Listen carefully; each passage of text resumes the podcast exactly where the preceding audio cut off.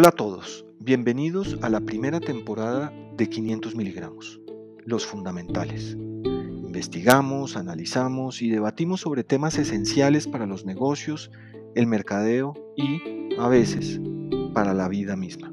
Esperamos ofrecerles nuevos conceptos, nuevas ideas y nuevas formas de pensar.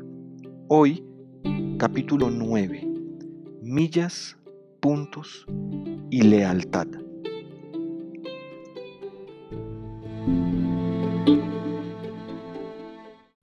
Buenas, buenas. ¿Qué tal? ¿Cómo van? Bueno, pues aquí estamos.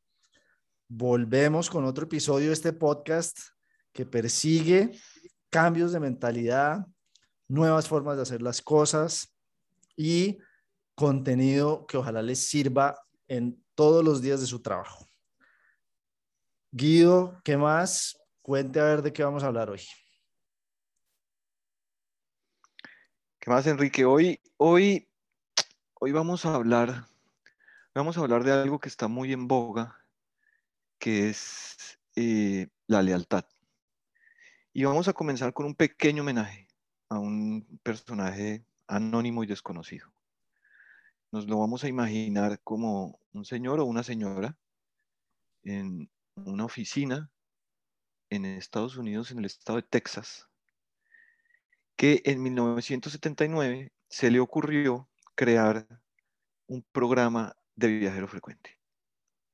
La aerolínea se llamaba Texas International Airlines y este personaje que nos estábamos imaginando que estaba en una oficina en Estados Unidos tuvo un momento de esos momentos eureka y pensó, bueno, pues hagamos un programa de viajero frecuente, que la gente acumule puntos, que la gente acumule millas. Eso fue en 1979 y el primero de mayo de 1981, American Airlines copió la idea. ¿Listo? En 1982, Texas International Airlines quebró, o pues o desapareció. Pero American ya lleva, ¿qué? 40 años. ¿Listo? Con su programa de viajero. 40 años con su programa de viajero frecuente y es como para los que estamos, los que hemos trabajado en mercado, es como una insignia de los programas de lealtad y de fidelidad. Es como, de hecho, de hecho, este pequeño homenaje a ese personaje anónimo que nos estamos imaginando es porque la gente, mucha gente cree que Advantage fue el primer programa de millas, y no fue el primer programa de millas. De hecho, el primero fue esta aerolínea de Texas International Airlines, el segundo fue American, que es el más famoso y el más conocido, y una semana después, United sacó el programa de viajero frecuente de ellos. Y pues es un programa que es como un país, tiene más de 67 millones de afiliados. Esto es enorme, 67 millones de personas en el planeta pueden decir que acumulan millas con American de una forma u otra. Eso podemos decir que es el 30% de la población estadounidense. Eso, pues, eh, sí, más o menos. sí, más aproximadamente. Y esto es gente en todo el mundo, es un país grande. Sí, sí. Y bueno, lo interesante de esto es que, es que, mire que en el 2019, 2020 es, es distinto porque en el 2020 todo cambió mucho para las aerolíneas, pero en el 2019, solamente por vender millas a los socios, a las tarjetas de crédito, a los alquileres de carro, a los hoteles y a las personas que compran millas, que es un porcentaje muy bajo. American Airlines hizo 2.8 billones de dólares de ingreso puro.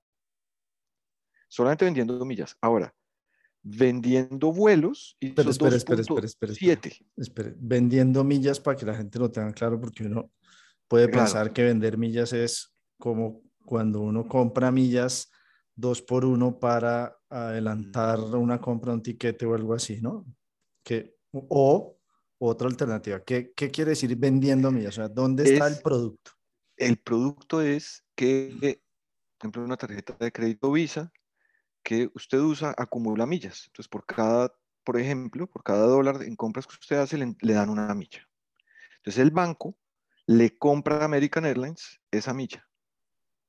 Entonces, los bancos, o usted alquila un carro, o uno, o uno se queda en un hotel, y entonces por quedarse en ese hotel o por alquilar ese carro acumula millas de, de, Advantage.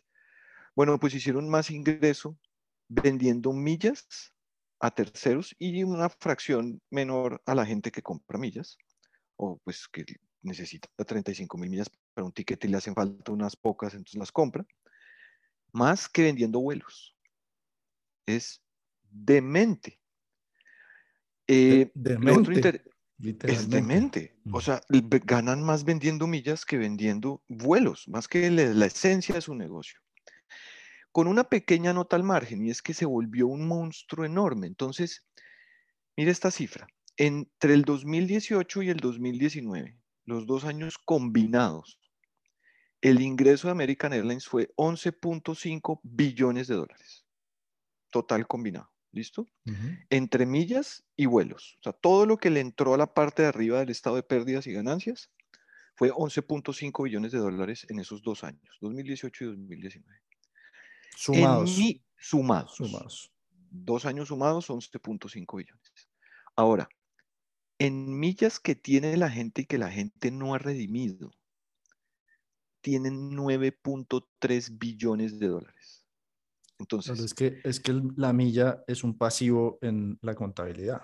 Absolutamente. Entonces, en el pasivo de American Airlines hay 9.3 billones de dólares en millas que la gente tiene, pero que no ha utilizado y que en algún momento se tiene que volver algo. Entonces tienen el pasivo que, pues, que en los estados de pérdidas y ganancias, pues y en los estados financieros, acá se llama un liability de 9.3 billones de dólares. Es casi todo el ingreso, pues no casi, pero muy cercano al ingreso combinado del 2018 y el 2019. Entonces, estas cifras son para mostrar, pues como para sazonar un poco nuestra conversación de el tamaño que puede tener algo relacionado con la fidelización, las aristas complejas que puede tener, porque eh, yo hace muchos años cuando trabajaba en aerolínea, resulta que pues si, si una aerolínea es la primera que crea el programa de, un programa de millas y es la única, fantástico. Pero si en 1981, literalmente una semana después, United saca un programa de acumulación de millas y después todas las aerolíneas tienen acumulación de millas, ya se vuelve un genérico. Entonces, claro, se vuelve una fantástica fuente de ingreso, pero se vuelve un riesgo terrible. Y termina, termina volviéndose una pelea de quién difiere las millas más, quién no las expira, quién da más bonos. Entonces se vuelve parte de la oferta. Ya, ni ya, ya termina, termina siendo un mecanismo de fidelización para aquellos que somos socios de, yo por ejemplo soy socio de American de, de Advantage desde el 94. Entonces, pues para mí es un poco ya, a mí me cuesta más cambiarme de programa, pero para adquirir nueva gente es lo mismo, ya se volvió igual. Entonces ahí la fidelización se trastoca un poco porque pues ya todos lo tienen y se vuelve una guerra de quién da más millas, quién tiene más tarjetas asociadas, quién da más millas en alquileres de carros, quién hace... Entonces se vuelve, es como si se hubiera vuelto una extensión del producto. Es como si fuera parte básica de la oferta de valor. Es como ¿no? una aerolínea que no tenga millas, pues a menos que tenga unos tiquetes muy baratos o una oferta de valor distinta, pues si no tiene millas, pues es que es incompleta la oferta de valor. Entonces ese agregado de, de fidelidad se volvió parte de, la oferta de valor. Entonces, eso para aderezar la conversación y usted, Enrique, que tiene un conocimiento muy profundo de esto, ¿qué, qué opina? ¿Por dónde quiere seguir la, conversación? Ahí está sentada la base.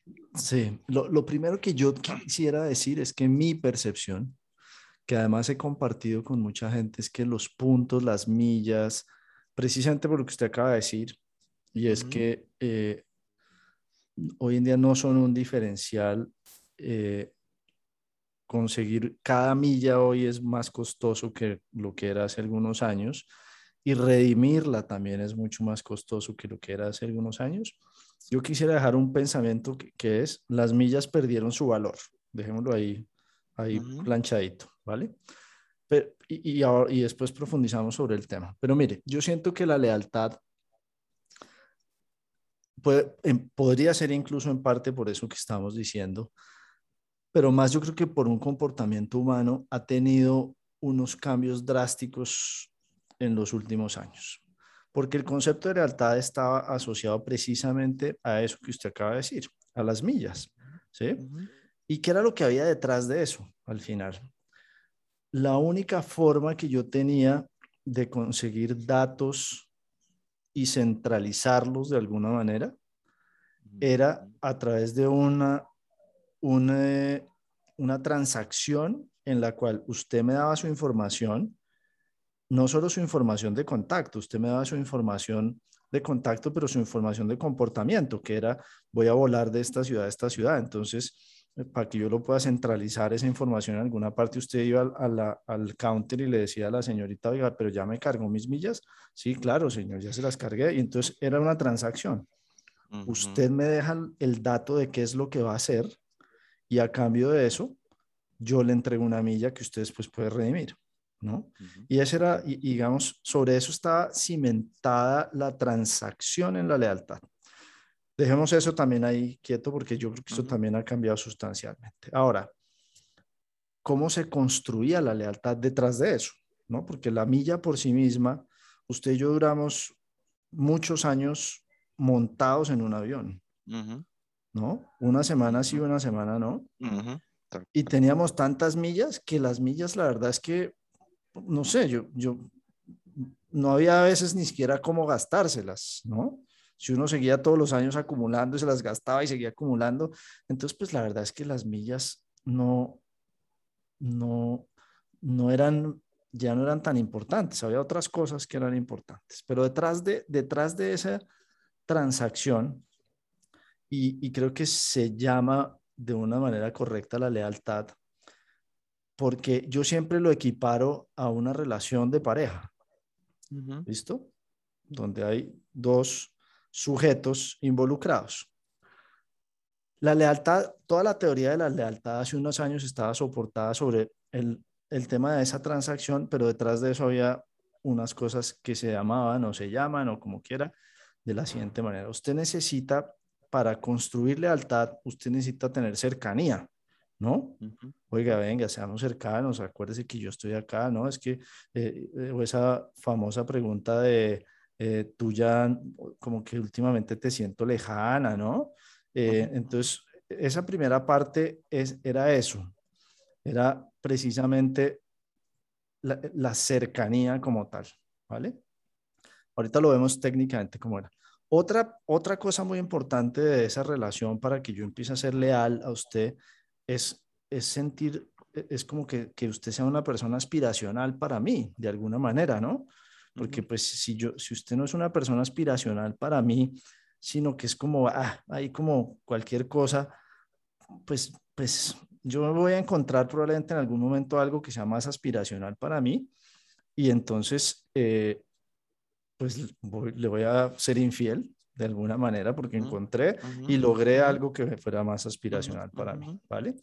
La tercera cosa para que haya lealtad es la transacción, ¿no? Pues listo, divino, sí, nos queremos mucho, nos cogemos la mano, pero, pero no somos mejores amigos, ¿no? Aquí hay que hacer una transacción adicional que, que, que, la tenemos que llevar entre usted y yo y, y, que puede suceder probablemente en la cama o en algún lugar, pero tiene que haber una transacción, ¿verdad? Claro.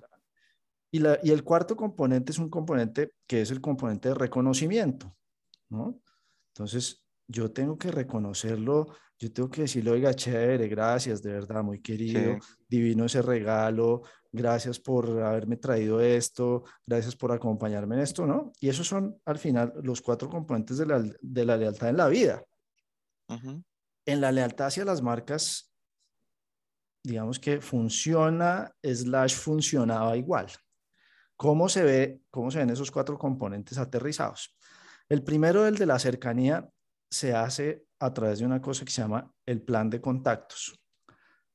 Yo me contacto con usted con cierta frecuencia para que usted se acuerde que yo existo y, y, yo decirle, oiga, yo sé que usted está aquí, ¿vale? Entonces yo le mando los más, los clásicos eh, planes de contactos para yo contactarme es el cumpleaños, la Navidad, el Día del Padre, el Día del Niño, etcétera.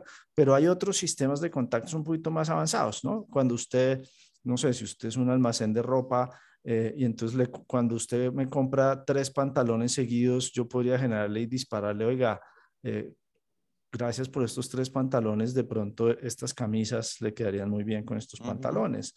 O sí, pero, pero simplemente o usted, usted me compra los pantalones y yo eh, le digo, mire, esta es la moda para usar ahora estas, me acerco a usted, me mantengo cerquita, solo para que no se olvide de mí.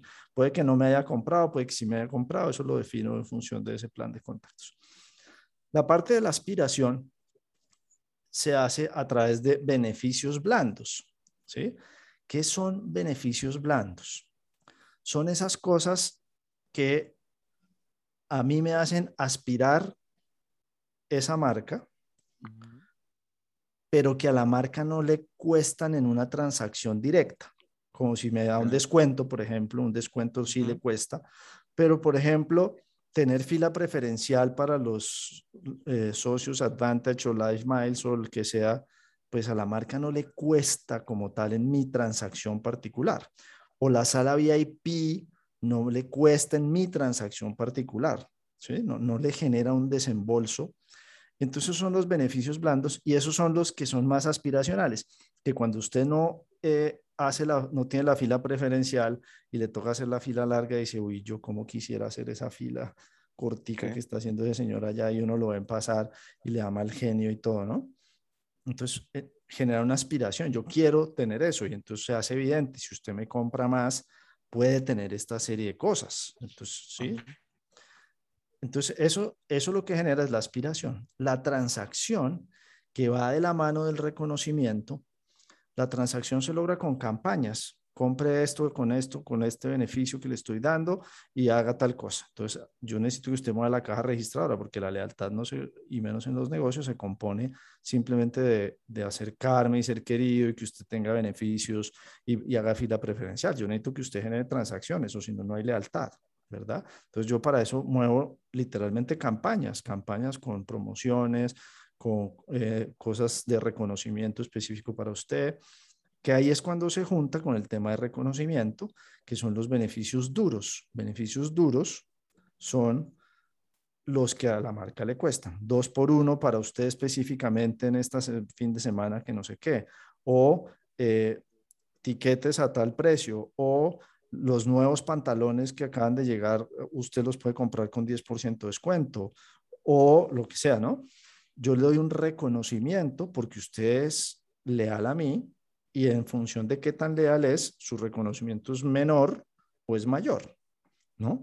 Y eso se lo comunico a través de campañas. Entonces, por eso es que se juntan ahí. Yo le doy un reconocimiento que persigue incentivar una transacción en usted. ¿no? Cuando usted junta todos esos componentes, usted lo que hace es generar interacciones con su cliente y ayudar a ir capturando datos también, ¿no? Ah, le gustan los pantalones kaki, este mal le gustan los pantalones kaki. Ah, mire, le gusta viajar mucho a Pereira, a Miami, a Cartagena, no sé dónde. Ah, mire, viaja tantas veces al año. Ah, mire, compra este tipo de medicamentos. Ah, ¿sí? Entonces, en función de eso, usted termina generando transacciones que alimentan los datos para yo poderle decir al cliente, yo te conozco muy bien, mi amor, ¿no? Yo te conozco muy bien, entonces mira, esto es para ti, es especial, yo sé que las flores rojas son las que te gustan y ahí es donde, digamos, en teoría se construye la lealtad. Digo y digo en teoría y digo que las millas perdieron su valor antes porque yo creo que el consumidor de hoy es un consumidor mucho más inteligente que eso y está buscando otras cosas más allá de las millas más allá de los planes de contacto, más allá de que me feliciten el día de mi cumpleaños, más allá de que me den el 30% de descuento. A mí el 30% de descuento es maravilloso, me lo echo al bolsillo, no me garantiza, no le va a garantizar a la marca que yo la vuelva a comprar, le garantiza que la compro en el momento. Y por el otro lado, que es lo otro que les decía, hoy como marcas tenemos mucho muchísimas más formas de recibir, de recoger información del cliente. Las transacciones son unas de ellas, pero yo tengo información todavía, este año, información de data de terceros, yo tengo información de comportamientos en Internet, yo tengo, o sea, tengo excesos de información, puedo saber información de por dónde se mueven los celulares en todo el mundo, puedo, ¿no? O sea, tengo demasiadas fuentes de información, entonces ya solo la fuente de información de la transacción se queda cortica.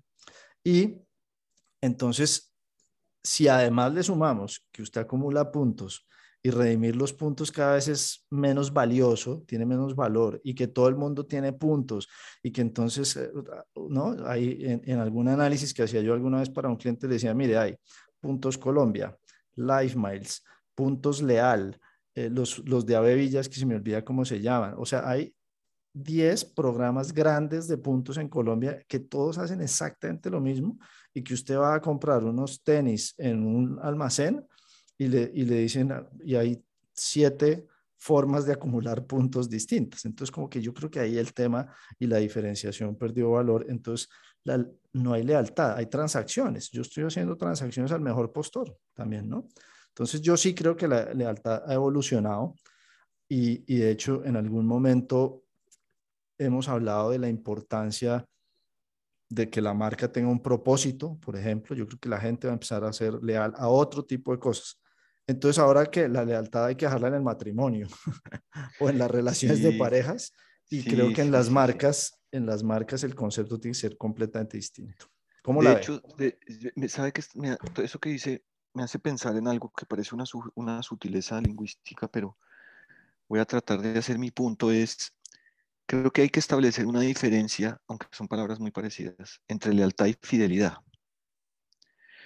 Porque la lealtad creo que está en la lealtad está involucrado mucho de transacción. Entonces, para darle un ejemplo real, hace poco tenía que hacer un vuelo y tenía una cantidad de millas, me hacía falta pocas millas. Escogí esa aerolínea porque tenía las millas y porque estoy en un circuito cerrado en el cual pago con la tarjeta de crédito, acumulo millas, entonces pues voy acumulando millas por comprar con la tarjeta de crédito. No, no uso la débito, uso la crédito siempre para casi todo. Entonces voy acumulando millas, entonces recurro a esa aerolínea, pues porque tengo las millas. Pero si no tuviera las millas, puede pasar que no hubiera recorrido a esa aerolínea. Entonces ahí le fui leal, por utilicemos la palabra lealtad para ese caso, le fui leal a la aerolínea, pero no necesariamente le soy fiel a esa aerolínea. De hecho, en ese vuelo en particular cancelaron el vuelo y me pusieron en otra aerolínea. Y la experiencia en la otra aerolínea me gustó más que en la aerolínea en la que originalmente había usado mis millas. Entonces, creo que sí, cuando se habla de que hay crisis de lealtad en las marcas, y cada vez más, esto es cada vez más complejo, estamos totalmente de acuerdo. Y donde está el área de oportunidades en la fidelidad. Es en, porque casi todo esto que hemos hablado de la, de la lealtad tiene, termina teniendo un ingrediente transaccional. Termina teniendo un interés desde la, desde la corporación, o sea, la compañía está teniendo un interés de vender. Es, y, y esos intereses no siempre son genuinos. Si la gente comienza a leer entre líneas, si en últimas lo que quieren hacer es venderme. Me están mandando ese mensaje, pero porque en últimas lo que quieren hacer es venderme algo. Entonces, eso, eso creo que genera lealtad, pero es una lealtad que está dependiendo de eso. Está dependiendo de que, ah, tengo millas en el saldo. Si yo no hubiera tenido millas en el saldo, mm, es muy probable que hubiera conseguido otra, buscado otra línea o que hubiera decidido no por las millas, sino por los itinerarios. Y entonces ya la aerolínea no estaba, en, yo no iba a ser leal a la aerolínea por los puntos, sino por los itinerarios, por el desempeño puro de producto. O por el precio, ¿no? O por otras O por el precio. Depende. Exactamente. no siempre es el precio, ¿no? Pero es que hay múltiples variables por las cuales usted puede tomar claro, Entonces, claro, entonces la lealtad se volvió otro ingrediente. Es, es algo más desempeño de productos, servicio, en este caso cantidad de conexiones, horarios, eh, la comodidad de la silla, las millas, es, es, un, es un ingrediente más de la transacción, eh, pero, pero no logra fidelidad. Fidelidad entendido como fidelidad en que uno, yo prefiero utilizar esa aerolínea, aunque el precio sea un poco más alto, con desempeños de productos parecidos. Es decir, que yo escoja esa aerolínea teniendo, si yo en un universo paralelo tuviera la misma cantidad de millas en dos aerolíneas y en un universo paralelo tuvieran la misma cantidad, la misma, digamos, desempeño de producto en términos de conexiones o en términos de los horarios de los vuelos, que yo prefiriera una sobre la otra por alguna razón en particular o por un grupo de razones en particular. Y es ahí donde creo que hay algo que parece muy, muy suave, pero es profundamente fuerte. Y es cómo lograr fidelidad, no necesariamente lealtad. Me gusta su punto. Pero hagamos un ejercicio que hemos, hemos hecho algunos similares aquí en algunos momentos, ¿no? Usted es leal a, a marcas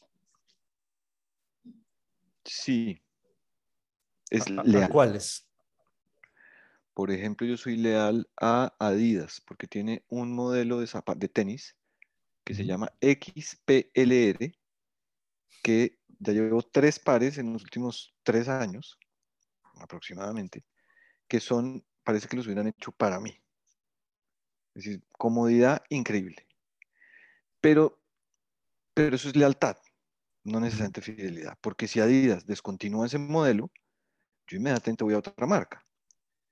¿no? De hecho, acabo de comprar unos tenis de otra marca que se llama All Birds, que es una marca de unos zapatos estúpidamente cómodos, que si, y, últimamente no he, y últimamente he buscado el modelo de Adidas, el XL, XPLR, y no lo he conseguido. Si sigo sin conseguirlo, el próximo par después de este que acabo de comprar va a volver a ser de la competencia. Entonces, he sido leal en el sentido de, pues, les he comprado recurrentemente, pero fiel, mm, mm, mm, porque Adidas no me ha dado razones para ser fiel, porque además me persiguen a través del correo, porque se dan cuenta que entro a la página web y es muy evidente, es muy evidente que entro a la página web, busco y unas horas o no mucho tiempo después de haber entrado a la página web me llega un correo después a la semana siguiente me vuelve a llegar un correo. Y todos son transaccionales, todos son promociones. Eh, entonces ellos lo que están tratando de hacer es volverme leal, no fidelizarme. Entonces yo no tengo ningún atributo, ningún atributo que no sea desempeño de producto y precio, pero les he sido leal, les he comprado recurrentemente. Entonces yo en la base de datos de Adidas probablemente si pudieran rastrear mis últimas compras, se han dado cuenta que soy leal. Eh, pero no necesariamente le soy fiel. Entonces, ¿es fiel a alguna marca? Uy, qué fantástica pregunta. Eh, yo, por ejemplo, diría, yo, yo por ejemplo, diría que yo soy fiel casi 100% fiel a Apple. Y le digo porque casi 100% fiel, porque, eh, bueno, usted sabe que yo hago deporte y, y a mí me parece que Apple es una gran marca en unos dispositivos en los cuales soy absolutamente fiel, que son la tableta, el computador y el teléfono. Pero en el reloj no. Porque, mm. porque para mí el reloj primero está en otro ecosistema y, en relojes hay marcas que lo hacen para mi gusto en desempeño de producto para deportistas me parece que, que Garmin lo hace mucho mejor. Y en accesorios son muy caros, ¿no? O en accesorios también tiene accesorios Apple todos. Mm, tengo AirPods, tengo, es que no sé qué más accesorios. Ya, pero sí, entonces es, es una... Soy bastante fiel y ahí entonces entro a, a pensar algunas cosas. ¿Qué, ¿Qué, me haría, qué me hace ser fiel a Apple? Primero, desempeño de producto, sin duda alguna, ¿no? o sea, el, producto por sí mismo en, su desempeño y en su diseño, creo que en las dos cosas. Sin embargo, hay marcas que, que se acercan mucho en temas de diseño, digamos, exterior hoy en día a, a, las, a un Apple. Eh, pero, el, pero el producto, la facilidad, eh, los programas, en, digamos, nativos de Apple en los que uno trabaja son una maravilla. El tema de tener todo en la nube y entonces yo puedo saber que de un sitio al otro yo recibo la información, entonces lo descargo en la tableta o en el teléfono, en cualquier lugar donde esté, etcétera, etcétera, etcétera. Entonces, eso, eh, mejor dicho, es una locura para mí. Entonces, eso es lo primero. Entonces, para mí, fidelidad se construye sobre la base de un gran desempeño de producto. Sí, sí. Sobre esa base, usted construye la fidelidad, porque si no hay buen desempeño de producto, creo que está difícil. Es decir, si mi señora no me gusta y no nos caemos bien, pues no, no, ahí no habrá fidelidad nunca. Eso es lo primero. Lo segundo, el espíritu de compañía me gusta. Una compañía de vanguardia, una compañía, eh, llamémosla, eh, innovadora permanentemente, retadora. Eh, los sitios de Apple son sitios agradables. Cada vez que usted va a una tienda de Apple eh, se encuentra cosas distintas, más novedosas que antes. Eh, bueno, entonces eso también me gusta mucho. ¿Sabe qué también? ¿Sabe qué también me parece? a mí me parece un, para mí un elemento fidelizador de Apple y es la privacidad de la información de los clientes. esa noticia en la que ni siquiera, ni siquiera a una agencia federal en Estados Unidos le dan los datos, le abren pues la información del iPhone de alguien, es, creo que ese es uno de esos elementos que fideliza, porque va más allá del desempeño de producto siendo el desempeño del producto muy importante, pero va más allá, porque eso no es una, pues es una característica del producto, pero podrían no hacerlo. Podrían, ¿no? Podrían no hacerlo y no, sin problema, pero forma parte como de la ética, del, del ethos fundamental de la compañía.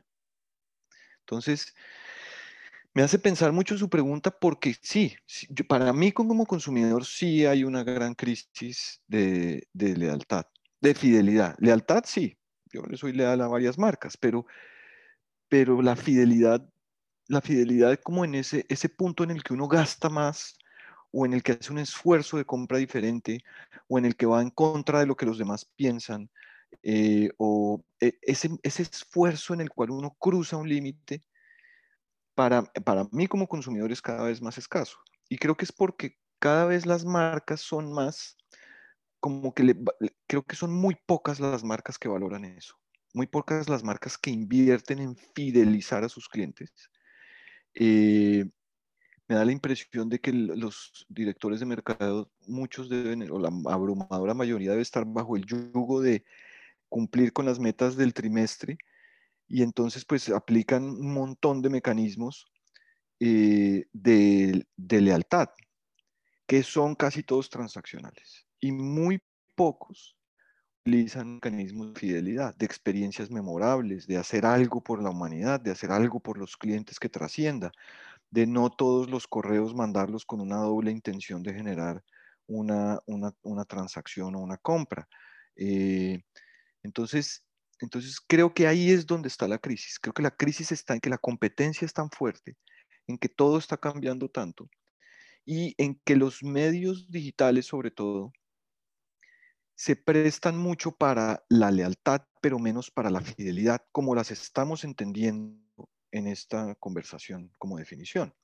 Porque los medios digitales están como muy, están casi que hechos para eso, están casi que hechos para el seguimiento, para poder rastrear por dónde está el cliente, para entender qué compró. Entonces, la capacidad para hacer sutilezas y la capacidad para hacer, para generar experiencias o para crear ese, esos intangibles es, es reducida, ¿no? Entonces creo que, creo que en mercado se está cayendo en la trampa de hacer, de pues obviamente seguramente se dan resultados y por eso es que la gente, pues es que la gente está usando ese tipo de mecanismos. Pero eso tiene una duración específica. Entonces creo que hay que hacer una invitación importante a cómo, cómo abrirle un espacio a pensar en fidelidad más allá de pensar en lealtad y en la, y en la, y en la, en la transacción. ¿no? Sí, y, y mire, yo creo que hoy la gente entonces es leal a desempeño de producto, la gente es leal a eh, estilo de compañía. Hoy la gente se está fijando en muchas cosas. Creo que yo creo que la gente quiere marcas que tengan propósito, que no solamente persigan transacciones. Eh, yo, quiero, yo creo que la gente está pensando en compañías que trabajen en temas de valor compartido, empresas big, eh, temas de responsabilidad social real, digámoslo de alguna manera. Eh, yo creo que la gente, pues sí, sin duda quiere desempeño de producto, eso no, no hay nada que hacer. Yo creo que la, el, el brand equity es de verdad hoy uno de esos temas en los cuales si yo trabajara en mercadeo estaría trabajando para perseguir porque, porque se junta mucho de todo esto que estamos hablando. Yo creo que la gente está persiguiendo gente, está, está, quiere marcas eh, que sin duda estén trabajando en temas de sostenibilidad, entendida entre los, dentro de todos los objetivos de desarrollo sostenible y no solamente en el tema medioambiental. Es decir, yo creo que, y, por eso cuando lo dije hace un rato, dije, es que la, la, lealtad antes se construía de una manera y hoy se está construyendo de otra manera completamente distinta. Me gusta una aclaración que usted hizo en su línea de pensamiento que es realmente, es decir, eh, creo que lo, genuino es clave en esta época. Es decir, no hay que hacer sostenibilidad por hacer sostenibilidad. Porque si uno hace sostenibilidad, si una marca hace sostenibilidad por hacerlo o porque es, no, el consumidor se da cuenta. Se da cuenta que es una razón que está utilizando para venderle un producto. entonces creo que hacer cosas en forma genuina y tener proyectos de, de, sostenibilidad o tener proyectos, no sé, de, los intangibles de los que hemos hablado, yo creo que, la, que, hacerlo desde un punto de vista genuino es terriblemente importante, porque la gente ya está, ya está sabiendo leer entre líneas, ya sabe cuándo lo hacen, porque es que es necesario hacerlo y, o porque lo quieren introducir dentro de, la, dentro de la ecuación de valor y no porque real y genuinamente la compañía lo quiere hacer.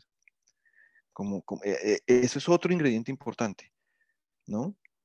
De acuerdo. ¿Y sabe, sabe qué estaba pensando también? Devolviéndome mucho a Apple, eh, yo creo que también tiene que ver con marcas que hagan algo por mí, no solo por el planeta, sino por mí también.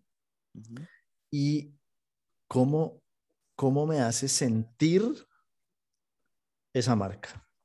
Es decir, que pongamos el caso Apple, ¿no? Yo llego a una reunión, abro mi computador enfrente de todo el mundo y, eso cómo me hace sentir también. Creo que eso también. ¿Qué dice de mí? ¿Qué dice de mí? Exactamente. Claro. ¿no? Yo, usted sale con sus tenis Adidas a caminar. ¿Qué dicen de usted? ¿No? Usted tiene un reloj, en mi caso Garmin, que es un reloj que solamente usa gente que hace deporte. Entonces, ¿qué dice de mí tener un reloj Garmin? ¿sí? Eh, usted sale en X carro, ¿qué dice usted tener ese carro? Yo creo que ahí también, eh, que, es donde la, lealtad y el, branding estratégico y el brand equity, se juntan muy bien también. Estoy de acuerdo. yo, quisiera dejarles de mi lado una última reflexión y es, hay una barrera para hacer eso en la, la realidad. Porque para nosotros conversar sobre esto es relativamente fácil. Pero hacerlo en la realidad es complejo cuando cuando la compañía está enfrentada a los resultados mensuales, trimestrales o del año, como los midan. Y es si vale la pena o no. Entonces les quería dejar una imagen. Usted siempre nos invita al final a que, a que pongamos imágenes. Y esta imagen es cuando está en Virgin Mobile, hubo una actividad que hicimos mucho tiempo. Y era gratis para clientes Virgin Mobile. Entonces en los paraderos de bus, pues, el sistema de transporte en la calle, en las universidades, en general en la calle. Hacíamos unas alianzas, digamos, con la gente de la economía informal, el que vende empanadas, el que vende dulces, el que vende fruta. Y entonces en esa alianza lo que le decíamos, esa alianza estratégica que hacíamos con esta gente de la economía informal, le decíamos, usted siga vendiendo su producto, yo se lo pago, Virgin se lo paga usted al precio que usted lo vende, pero vamos a poner un cartel que diga, si usted es cliente de Virgin Mobile, gratis, la fruta, el jugo, la empanada, gratis. Y entonces a veces al principio generaba un poco de resistencia porque era, mm, me van a dar una empanada gratis, pero algo van a querer de mí a cambio. Y no queríamos nada a cambio. Lo que queríamos era cambiarle el día, darle algo excepcional a la persona. Ni siquiera sabíamos cuánto había consumido, no tenía que acumular puntos, nada. Lo único que tenía que era demostrar que era cliente Virgin Mobile, que había una forma muy fácil de hacerlo. Entonces, pues, pues eso vale.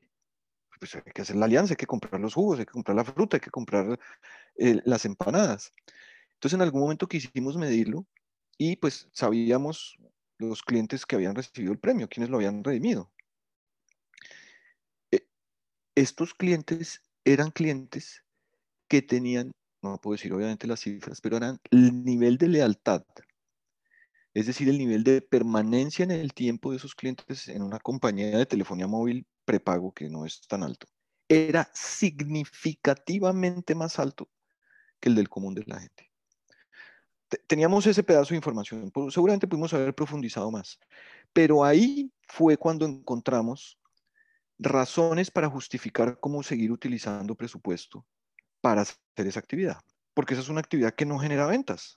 De hecho, teníamos que decirle a ventas cuándo íbamos a hacer la actividad para que no estuvieran ahí cerca, porque ventas, ¿qué quería? Pues a cambio del jugo venderle una SIM card, decirle, pues yo le estoy regalando esto, pero cómpreme algo con razón, si hubiera estado en ventas hubiera, sido, hubiera hecho lo mismo, pero desde el punto de vista puro de mercadeo era una actividad solamente de fidelización. Y cuando la medimos, efectivamente funcionaba. Entonces, es, lo que quería dejarles en esa imagen es, la barrera para hacer ese tipo de actividades que generan fidelidad es dónde está el retorno, cómo se miden. Y la respuesta es si dan retorno, si se, si se pueden medir, hay que saber ingeniárselas cómo, pero hay que tener el valor y tomarse el trabajo de sustentar, porque en los presupuestos de mercadeo, pues no hay mucho espacio para eso. Bien, yo quisiera entonces dejar dos imágenes. La primera es yo entrando a ver el balance de las millas que tengo con mi aerolínea en la cual acumulo millas. Después de acumular millas, pues digamos, X tiempo con la tarjeta de crédito y un número, digamos que, que, uno diría, es un número alto de millas, intentando redimir un tiquete que yo quisiera redimir, ¿no? Y, y lo que esa imagen, y, y que claramente no, no, me van a alcanzar nunca las millas y que esa imagen nos lleva a pensar si efectivamente la forma de construir hoy lealtad y fidelidad hacia las marcas es a través de un programa de puntos y millas. Esa es la primera imagen. O si eso hay que ponerle una bomba y volverse a inventar la nueva forma de hacerlo. Y, y la otra imagen es la imagen de lo que la gente dice hoy en día, de lo que la gente piensa hoy en día de cómo la gente se refiere a las marcas, de lo que la gente espera hoy de una compañía. el desarrollo de producto importantísimo, ¿vale? Como base, claramente, pero e, e, esa imagen de ponerme en la mente del consumidor o del cliente y decir, ok, esta es la forma que él piensa, yo cómo estoy respondiendo a eso como compañía, ya ni siquiera como marca. Porque yo creo que cada vez la gente se está fijando más en a quién le deja su dinero, no en qué producto se lo gasta, que es distinto. A quién, esto, esto, este dinero mío, ¿a quién va a llegar al final? Creo que ahí hay una, un tema también importante y creo que eso construye sin duda mucho más fidelidad y cada vez más porque hay una conciencia increíble en la gente alrededor de esos temas. Bueno, estamos. Yo creo que estamos, ¿no? Sí, está. Sí, pues podríamos seguir hablando como siempre usted y yo mucho tiempo más, pero ya la gente se nos aburre. Exactamente, entonces nada. Muy bien. sabroso, cuídense mucho.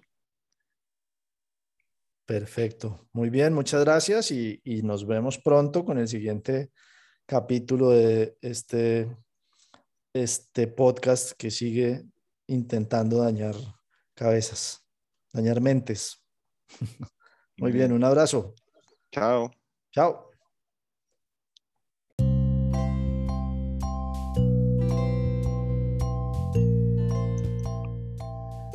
500 miligramos es con el patrocinio de la lotería, porque la generosidad es muy importante para una vida plena.